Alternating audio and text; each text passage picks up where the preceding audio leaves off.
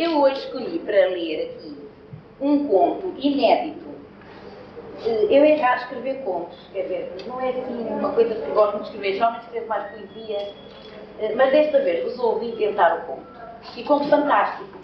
É inédito, mas eh, por pouco tempo, porque vai ser publicado na Museu do Fantástico da Rolinha. Eu vou ler, chama-se A Panela dos Mouros. Ao princípio não aparece conto, mas é. Estava a bela infanta no sonho a bordar, lê das aventuras de antigo sonhar. De tão altos feitos, tão leve a longura, palavras não tinha para despertar. Nos dedos parados, bastidor lhe tarda, que o sonho demora pela manhã parda. Já lhe pende a fronte sobre as flores bordadas, e as naus catrinetas tão longe afundadas. Já lhe esquece o riso da fonte cantando, estava a bela infanta seu sonho sonhando de tão largas lutas que houvera a lutar, tréguas não sobraram para a. Estava a bela infanta num sonho a bordar, lindas aventuras de antigo sonhar. Adivinha-se a trajetória do golpe. Pela primeira frase no papel em branco se faz a escolha das armas. Se diz da preferência do dia ou da noite, do virar do trinco da porta ou do galope aberto para a planície em flor talvez ainda não seja urgente dizer quem esteve, ou quem agora está, ou quem virá de onde não é lugar, mas já sabe do tempo. E, no entanto, é como se se desenhasse por entre os passos apenas pressentidos as pegadas concretas de uma qualquer viagem. Ouves de noite esta casa a crescer. É o vento no telhado, menina. Era o vento no telhado. O silêncio na horta, o minuto afucurado à sombra do minuto. Era quando ela se sentava à lua da lareira para contar os dedos das mãos. Tarefa minuciosa e inquietante. Posso entrar, menina? Podes. Ainda às escuras. Quer que acenda o candeeiro do petróleo? Tanto me faz. Acende. A velhota acendeu ao pavio. Cortava a morraça. Encaixava a chaminé de bordos ondulados no local amarelo e vinha trêmula colocar o candeeiro ao lado das cinzas. Assim está melhor, menina. É capaz disso? Chove lá fora? Não sei. Quer que eu vá ver? Chove sempre lá fora. Chovia sempre. Não que chovesse sempre lá fora, mas chovia sempre realmente lá fora. Era uma maneira que ela tinha de saber o seu lugar. Do lado de cada chuvita separava do mundo conhecido. Se acaso se podia chamar mundo conhecido ao coixar das rãs de charco em charco, ou ao piar das corujas de árvore em árvore. Quer que lhe traga alguma coisa para comer? Àquela hora tinha sempre uma fome incalculável.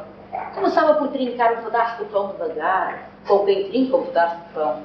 Depois sentia que sentia sede bebia um bolo de água e de novo um pedaço de pão, que a água lhe deixava na garganta uma sensação de chuva que não conseguia suportar, e depois outro bolo de água, que o pão lhe deixava na garganta uma sensação de secura que não conseguia suportar. E de novo trincava um pedaço de pão que a água lhe deixava na garganta uma sensação de chuva que não conseguia suportar. E depois outro bolo de água que o pão lhe deixava na garganta uma sensação de secura que não conseguia suportar. E de novo sabia-se a flutuar como se não existisse completamente. Preocupava a precisão dos gestos, a ocupação do espaço, o direito e o avesso do bordado da vida. Era quando ela se sentava à lua da lareira e confirmava com um princípio de pânico. Já só tenho sete dedos nas mãos. Eram bastantes. Vendo bem, desde que começara a conferir os detalhes da sua presença ali naquele lugar e naquele tempo, ainda só perdera três dedos da mão esquerda. Ela sabia, sabia cada vez com mais exatidão o que era sentir-se desaparecer, ainda não desaparecendo, o que era deixar um pouco de si por aqui e por além, como se fosse descuidadamente. A menina já sabe que deitar uma parede abaixo. Qual parede? A da casa velha, ao pé das piteiras grandes e o que encontraram? Nada, só um buraco. Eu bem disse que a panela já lá não estava. Mas os mortos escondiam as panelas nas paredes cheias de moedas, não escondiam. Escondiam. Toda a gente falava nisso há um horror de tempo. Quando ela era pequena, passava os dias a bater nas paredes da casa velha com pedras especiais que apanhava dentro da ribeira, à espera do oco, do eco de um uco, de ouvido encostado à calma. Sempre ouvira falar da panela dos mouros, cheia de moedas, emparedada à pressa, nas casas velhas do monte de cima, quando já se adivinhava o tropel dos cavalos dos soldados cristãos, enxutando infiéis por cabeças e barrancos até para lá do mar dos algarves. De tempos a tempos alguém dizia, se soubéssemos onde está escondida a panela dos mouros, estávamos salvos. De tempos a tempos havia pessoas que pensavam em salvação. Pessoas provavelmente perdidas, como as que a rodeavam nos retratos desbotados. A menina lembra-se de falarem nos desertores que andaram por aqui há mais de 100 anos. Lembro-me muito bem. Diziam que eles tinham enterrado as armas debaixo de uma árvore. Diziam. De que árvore seria? De uma árvore qualquer. Passara anos e anos a imaginar qual a árvore que entre milhares de árvores fora a única escolhida para guardar entre as suas raízes tão estranhos despojos de nenhuma vitória. Ao longo de anos e anos, vira morrer muitas árvores, ou pela secura dos verões, ou pelo fogo das queimadas, ou pelo abate dos machados. E vira nascer outras árvores, ela própria, rasgar algibeiras e talegos ao peso das bolotas e dos pinhões, como boa semeadora e enterrando com a biqueira, da bota a cada passo que dava por aquelas solidões. Se eu soubesse onde está escondida a panela dos mouros, estava salva. Houve um tempo em que acreditou que podia ser salva. Não agora, que de tanto pensar em tais tempos e tais coisas, se ia apercebendo de que se quisesse contar os dedos das mãos, na verdade já nenhum contaria. E se ia apercebendo de que os seus braços começavam lentamente a despegar-se dos ombros, como asas cansadas de não voar. Da surpresa e do susto haviam passado já os melhores instantes, instantâneos, por sinal. Sente-se bem, menina? Tenho frio. Onde está o cheiro? A velhota foi buscar o cheiro e aconchegou-lhe sobre as costas. Sentiu vontade de rir. Os olhos dos gatos bravos lá fora deviam brilhar mais naquela noite. Ó oh, cuco da ramalheira, quantos anos me dás de solteira? Ó oh, cuco da ramalheira, quantos anos me dás de solteira? No tronco, ao de leve curvado, o cheiro equilibrava-se dentro ao pescoço. Percebeu que ao menor estremeção eu começaria a escorregar. Talvez eu já nem tenha sombra propriamente minha, pensou devagar.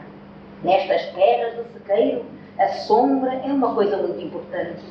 Uma companheira indispensável, como os porcos montado e os gatos bravos lá fora dentro da noite. Deixei passar tempo demais para sentir o tempo, inventou em voz alta. Disse alguma coisa, menina. Fez um esforço enorme para não conseguir dizer que não dissera nada. Há um esforço exato para conseguir dizer coisas, descobriu. Há um esforço exato para não conseguir dizer coisas. A velhota não reparou. Quer uma chávena de chá quentinha? A simples lembrança do aroma acre do chá fê-la sorrir. Antigamente não gostava muito do chá. Há quanto tempo tinha sido antigamente? Tinha uma vaga ideia, quando por ali passavam grandes bandos de pombos bravos, escureciam o dia. Espingarda na mão, gostava de disparar para o ar ao acaso e de apanhar os pombos que tombavam por entre as ervas altas, feridos mortos. Alguns chegavam a ter 14 bolotas no pátio. O ter-se lembrado destas passadas andanças levou a olhar de galha para os pés foi quando viu o chão da lareira, claramente visto. O cheiro flutuando no ar, apenas suspenso das suas espáduas, e dos seus pés e pernas, nem o mais leve sinal, nenhum vestígio. Será que eu já não sei estar onde estou? Ou que não estou onde julgo que sei estar? Ou esta dúvida se vai tornando tão visível quanto mais invisível vou ficando? O mais estranho é sentir ainda o coração bater emparedado como a panela dos mouros de outrora, e também estranho pretender encontrar dentro de mim uma qualquer parede branca, tatear uma qualquer saliência inesperada da cal, ou falha do tijolo, ou nó da trave de madeira, à procura de nenhum tesouro vagamente escondido. Uma lágrima desceu silenciosa e caiu no ar, o que estava à sua face. Então não tomou chá, menina? Olha que quentinho, é que é comum. e dizer que talvez, que era a única coisa que lhe apetecia realmente, além de fugir de tudo, sem saber bem de quê, de desaparecer. Queria dizer que talvez, mas talvez já nem isso lhe fosse possível, tão impossível. A velhota se andava pela casa, em passinhos afoitos, a encerrar as tarefas do dia e a arrastar pelas orelhas as últimas perguntas da sua rotina. Ainda de luz acesa, menino. Quer que apague o candeeiro de petróleo? Não vai dormir. E aproximava-se trêmula, a tirar o candeeiro de sumo das cinzas da lareira, a rodar meticulosamente a rodela metálica de baixar o pavio. Estava a bela infanta no sonho abordado, lindas aventuras de antigo sonhar. De tão altos feitos, tão leve a longura, palavras não tinha para despertar. Nos dedos parados, o bastidor lhe que o sonho demora pela manhã parda. Naquele momento, o supérfluo rodeava-a de despojo, enquanto o Shile a não resguardava de frio nenhum. E foi quando, de repente, a velhota os viu no meio do chão, desmedidamente abertos ao princípio e sumir-se depois devagaríssimo na escuridão da sala. Dois olhos aflitos, como dois pedaços de carvão aceso. Menina, menina, desatou aos gritos, mas o que é isto? Onde se meteu? O que é que eu hei de fazer do seu chai caído no chão?